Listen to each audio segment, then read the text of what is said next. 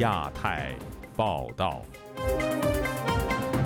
各位听友好，今天是北京时间二零二三年八月二十五号星期五，我是佳远。这次亚太报道的主要内容包括：瓦格纳集团领导人坠机身亡，中国网民热议俄版林彪事件；中国房企暴雷消息频传，宝能地产百亿股权被冻结。美国宣布针对参与强行同化藏族儿童政策的中国官员实施制裁。因在穆斯林婚礼朗读《古兰经》，新疆昌吉一哈萨克男子被抄家和刑拘。加拿大人权组织联署呼吁老挝政府释放中国人权律师卢思卫。接下来就请听这次节目的详细内容。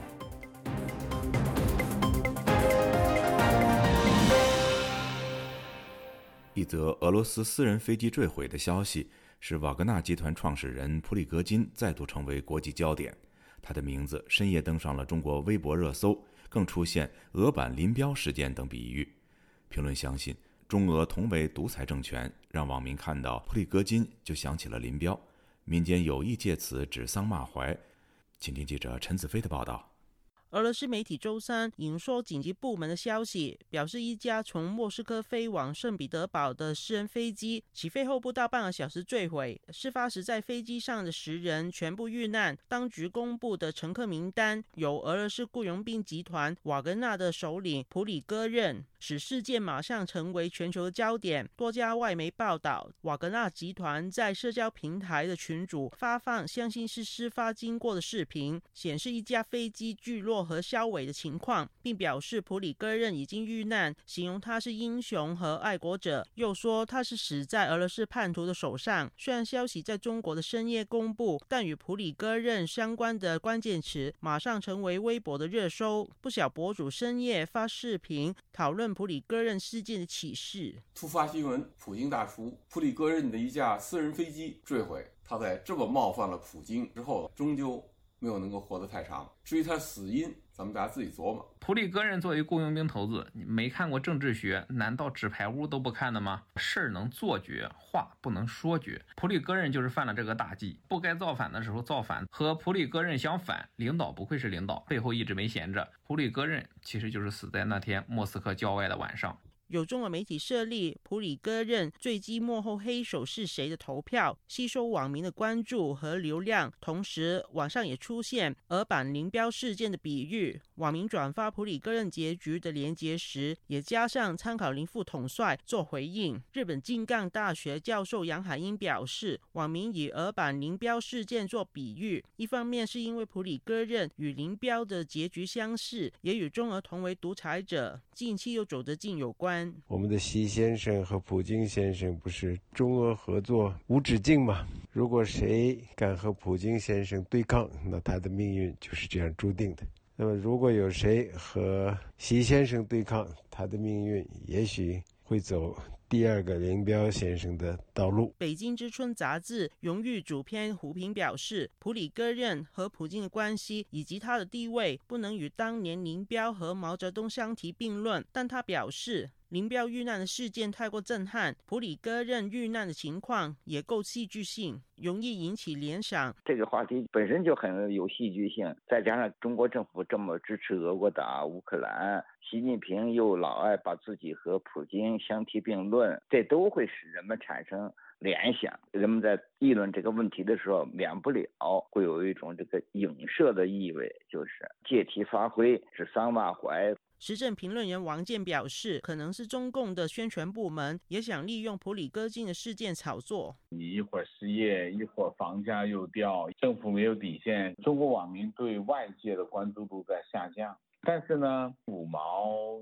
制造一些氛围啊，你不忠诚就没有好下场。看到的不一定是网民的真实的想法，是他们营造的这种氛围，营造的那种场景。就亚洲电台记者陈植飞报道。中国房地产暴雷消息频传，近日宝能地产传出一百亿元人民币股权遭法院冻结三年。有分析指出，中国当局目前正防止房地产泡沫扩散，引发金融市场系统性危机，从而影响社会秩序稳定。以下是本台记者黄春梅发自台北的报道。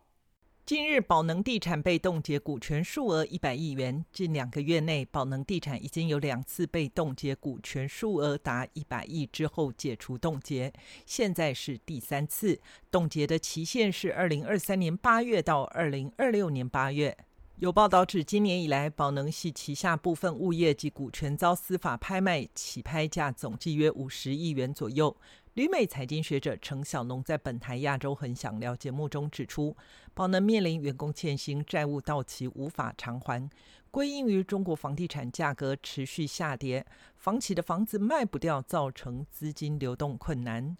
中国不许房价降到地板，担心房价若崩跌至两三成，连首付都被吞掉，买房族可能抛房，造成连锁效应。中共现在真正在保的不是房产主业，不是经济泡沫，它在保银行，因为银行现在酝酿了一个巨大的金融泡沫。嗯，就是银行把大量的钱拿去救房地产公司，救那些亏损的国营企业，还有救这个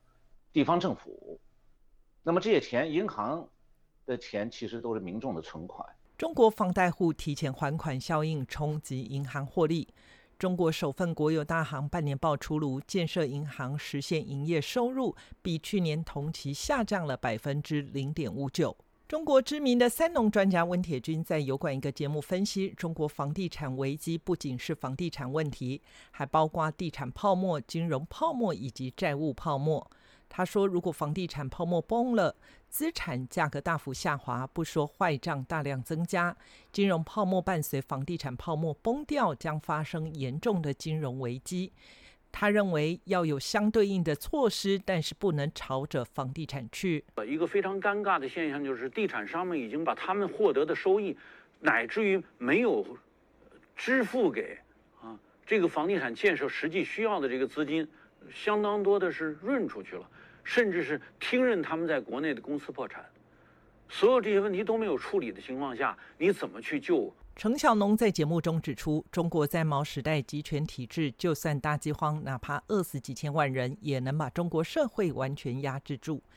此外，中国靠着经济高增长，曾应对2008年亚洲金融危机，甚至还自认给国际社会造印象，经济稳定增长可以带动全球经济，挽救西方出现的经济波动。然而，中国从未应对社会经济内卷，完全束手无策。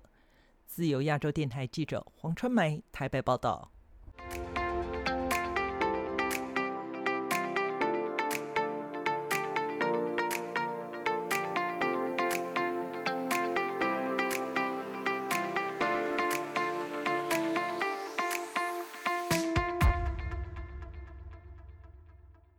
近日，美国国务院宣布将针对参与强迫百万藏族儿童同化政策的中国官员实施签证限制，而西藏精神领袖达赖喇嘛也公开表示，他怜悯中共官员的目光短浅、思想狭隘。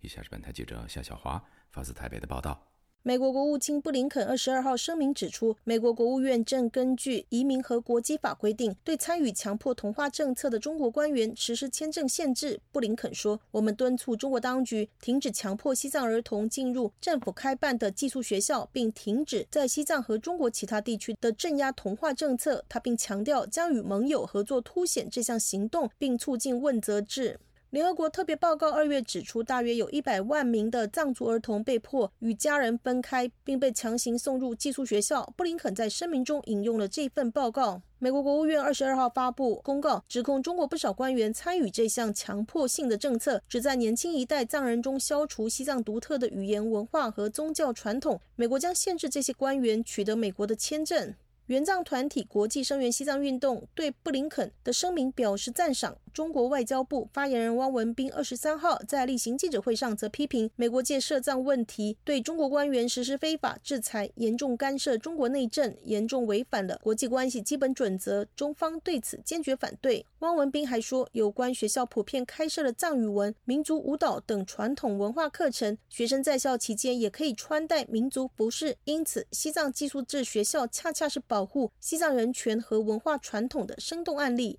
西藏流亡政府藏人行政中央驻台代表格桑坚称，二十四号接受自由亚洲电台采访指出，中国虽然在狡辩，他把西藏的一百多万儿童以集中营式的方式要同化他，他的说辞是他们不是同化西藏儿童，而是讲的是为好像西藏的儿童好，所以间接证明了有这件事。格桑坚称表示，美国这样的西方民主大国能够对迫害西藏小孩的中共领导人、相关官员实施签证制裁，具有指标性的意义。虽然我们到现在还没有看到他要制裁哪些领导人，但对一个深受中共苦难的民族，包括对这些苦难民族的代言人，对我们来讲，这是一个非常深受鼓舞。美国去年十二月分别对前西藏自治区党委书记吴英杰和西藏公安厅厅长张洪波实施制裁，指控两人实施酷刑、杀害囚犯并强迫劫狱。美国财政部曾经在官网公告称，美国冻结了两人在美国的所有资产。华人民主书院协会理事长曾建元接受自由亚洲电台采访指出，西藏学童被强迫寄宿同化，包括捷克、德国和澳大利亚等国都曾经提出批评。曾建元说，中美贸易战之后，美国加大对中方各种制裁的作为，人权是重要的项目。And towards Chinese communist, instead of anger, I really feel.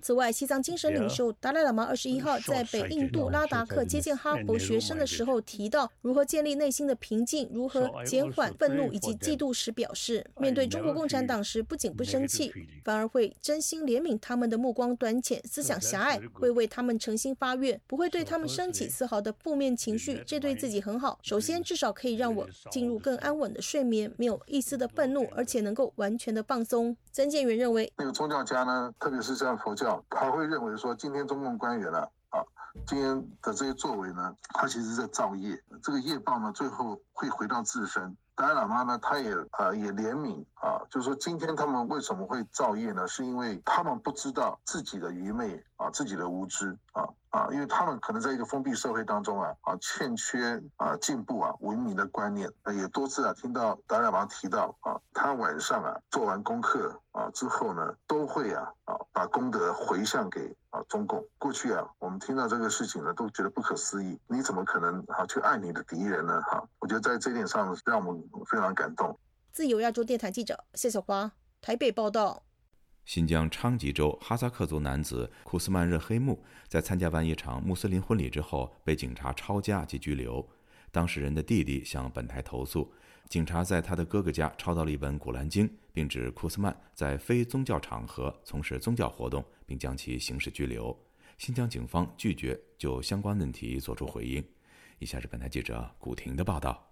关注新疆人权状况的哈萨克斯坦民间组织阿塔朱尔特志愿者组织负责人别克扎提本周四告诉本台，新疆昌吉一哈萨克族人在穆斯林婚礼上诵古兰经被警方抓走。他说，一个月前被捕的新疆穆斯林叫库斯曼热黑木。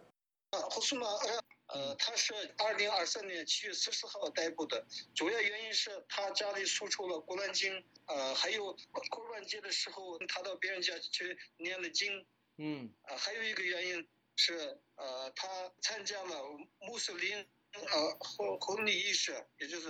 呃，这个最主要原因是这些。别克扎提说，库斯曼热黑木曾经因为宗教信仰入狱，经过阿塔朱尔特志愿者组织多番努力。包括在油管频道呼吁，最终获释。他说：“他以前是做过了，他通过通过我们我们的呃呃 YouTube 呃公布了以后呃释放了，释放以后七月七月十四日再次逮捕了。”新疆行政部门及警方规定，不得在寺院以外的非宗教场所从事包括做礼拜、诵古兰经在内的任何宗教活动。库斯曼的弟弟旅居哈萨克斯坦的布拉里告诉本台他哥哥的遭遇。他说，哥哥在三个月内两次被抓。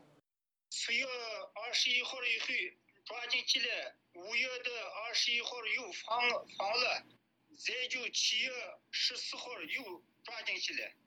他们理由就说结婚仪式，他们穆斯林结婚，他办了穆斯林结婚仪式，那个忽然进去来了，家里说出了古兰经。那公安局的抓住掉了。布拉里说，他们家人至今未收到官方任何法律文件，也未告知家属哥哥库斯曼的涉嫌罪名。没有没有，直接过来就抓住掉了。据人民日报报道，今年七月份起，新疆展开夏季治安整治打击活动，排查危害社会公共安全的隐患。本台记者周四就此致电新疆吉木萨尔县公安局查询库斯曼的被捕情况。接听电话的是公安局总机，对方得知记者身份后，拒绝转接局长办公室以及刑警队。你是哪里呀？记者想查询一下念《古兰经》的事情。啊，不好意思，我们这这块不清楚啊。那应该问哪个部门啊？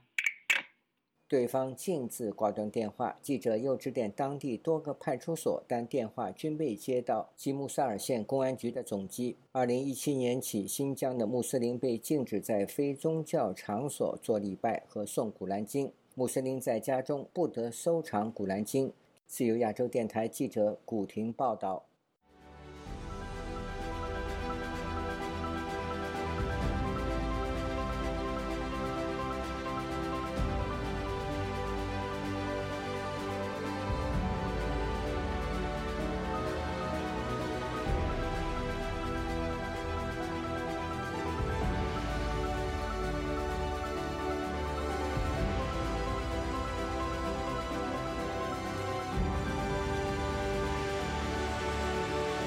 曾因诽谤罪被判入狱的湖北作家周远志，由于发表敏感言论，遭到荆门市当局行政拘留。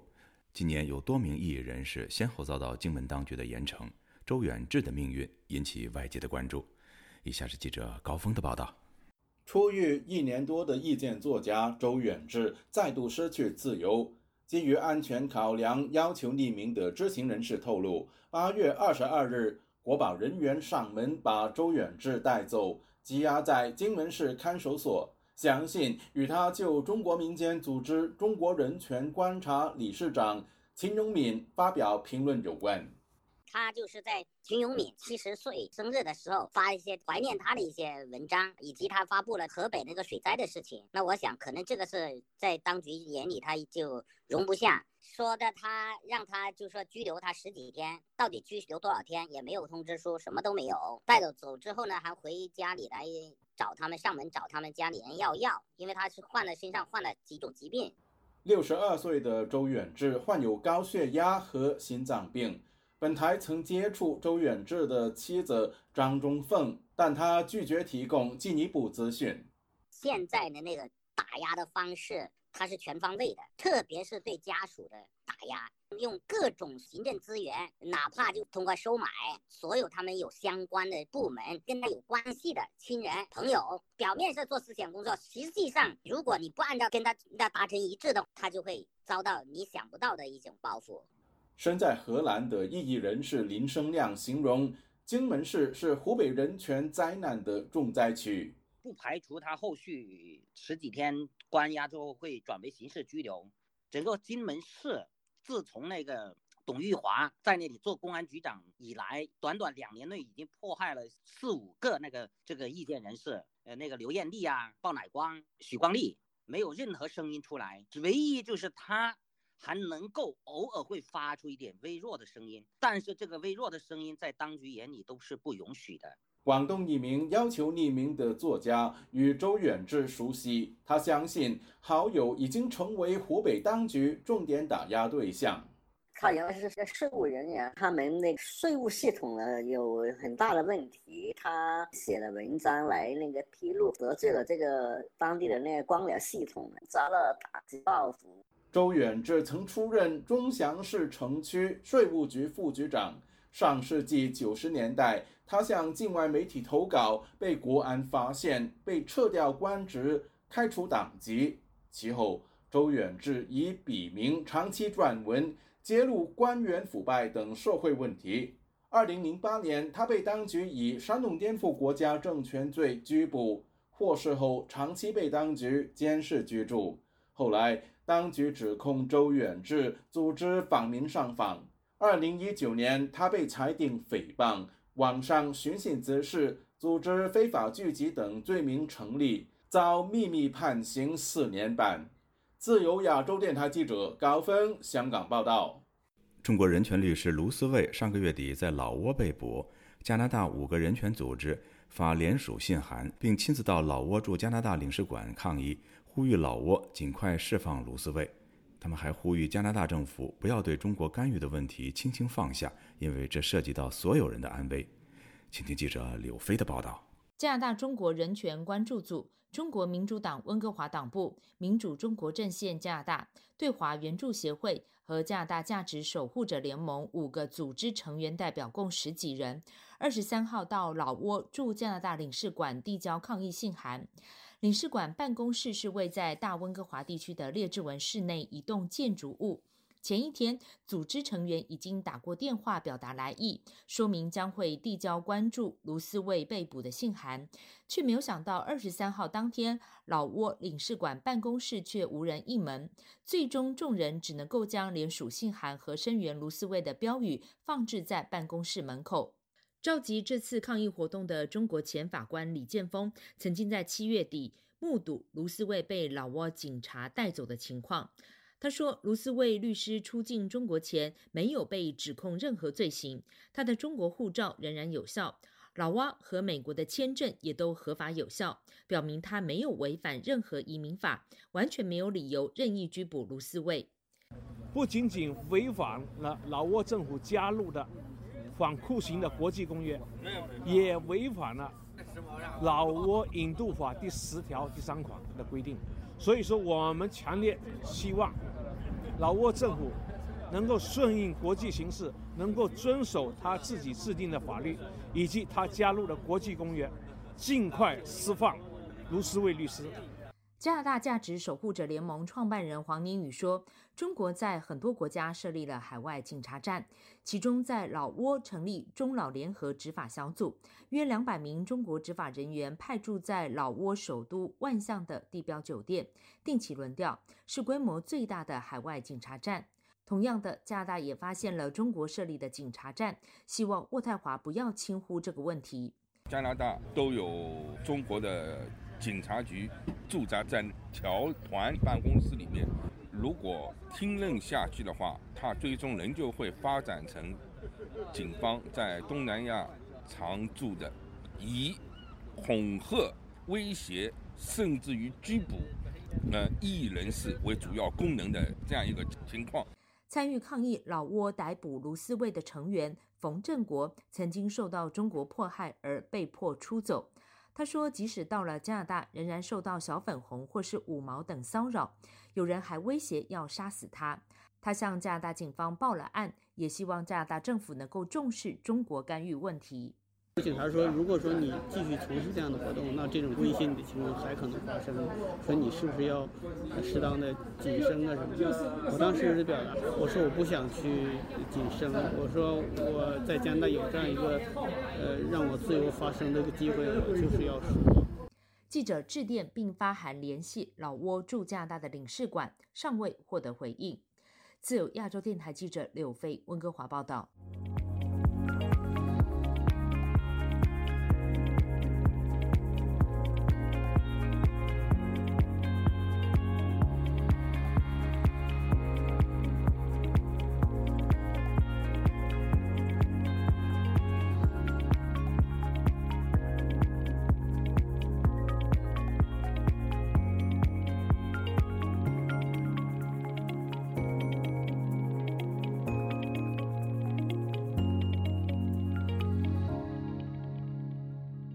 国政府日前表示，新一波对台五亿美元的军售案进入知会国会程序。美国台湾商业委员会也表示，拜登政府可能正在调整和扩大支持台湾防务的力度，以应对中国军事威胁。以下是本台记者夏小华发自台北的报道。台湾外交部二十四号表示，收到美国政府正式通知，美方行政部门已经通知国会，将对台湾出售总价值约五亿美元的红外线追踪侦搜系统。外交部感谢美国政府持续依据《台湾关系法》以及六项保证落实对台湾安全的承诺。这是拜登政府二零二一年上任第十一度对台军售，持续实践近年来对台军售常态化的政策，协助提升台湾国防战力与核阻能力。台湾国防部发言人孙立方说：“渴望在一个月后正式生效。这次美方同意供售的红外线搜索追踪夹舱，是配合 F 十六 V Block Seventy 战机研发的最新形式，可进一步强化战机对远距目标侦测追踪的能力，大幅提升空中作战的效能。面对中共常态性派遣军机与无人机袭扰我防空识别区，影响台湾的空域行动自由，已经对我形成严峻的军事威胁。”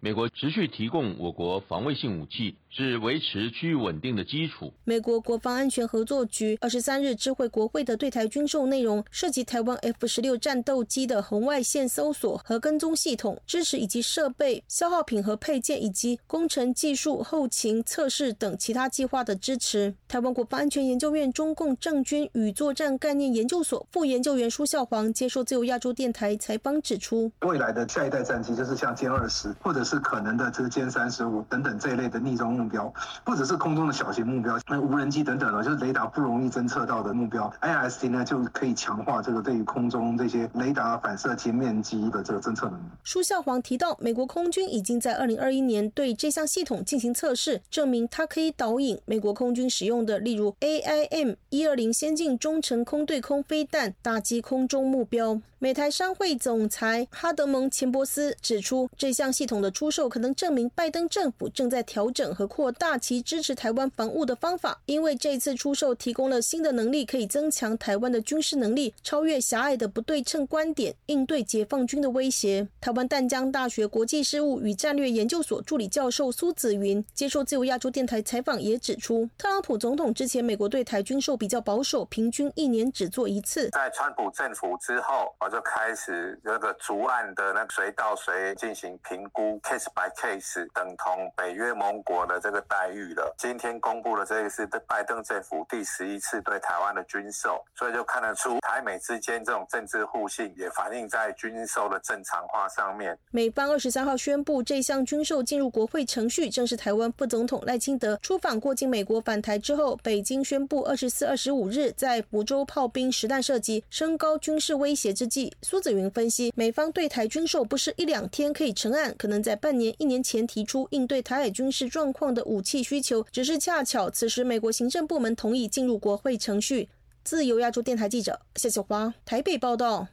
各位听众，接下来我们再关注几条其他方面的消息。面对中国经济下滑、美中关系紧张以及北京强化反间谍法等因素，外国律师事务所纷纷选择撤离中国，同时。北京和上海入境旅客也比疫情之前锐减。中国司法部的数据显示，从2017年起，在中国注册进行业务的外国律师事务所办事处连续五年减少，至今年的六月十四号，这些办事处已经从五年前的244家跌到205家，共减少了39家。就连全球知名的瑞声国际律师事务所也计划关闭在上海经营了二十年的办事处。与此同时，中国最主要的城市北京、上海的入境旅客数量锐减，加上许多外国人在疫情期间离开，上海街头的西方人身影也明显少了许多。朝鲜在当地时间八月二十四号凌晨三点五十分左右，从西北部平安北道发射一枚军事侦察卫星，这是继五月首发失败之后，朝鲜的第二次尝试，但仍以失败收场。朝鲜方面说，十月份会再次试射。同时，韩国总统尹锡悦指示与美国、日本共同分享朝鲜卫星的发射情报。三国外长当天上午也启动了三边协商机制，通电话讨论一致应对朝鲜的发射。柬埔寨当局表示，一名正在服五十二年徒刑的台湾毒枭，上个星期在柬埔寨一家私人牙科医院就诊时逃离，本周二又被抓捕。相关的其他十名嫌疑人已经被捕，另有六人在逃。美国国防部上个星期发布报告，声称美国正处于生物防御的关键时刻，必须采取紧急行动，应对生物武器或大流行病在内的灾难性事件。报告强调了中国日益增长的威胁，以及来自俄罗斯的急切危险和来自朝鲜、伊朗以及暴力极端组织的持续威胁。各位听众，这次的亚太报道播送完了，谢谢收听，再会。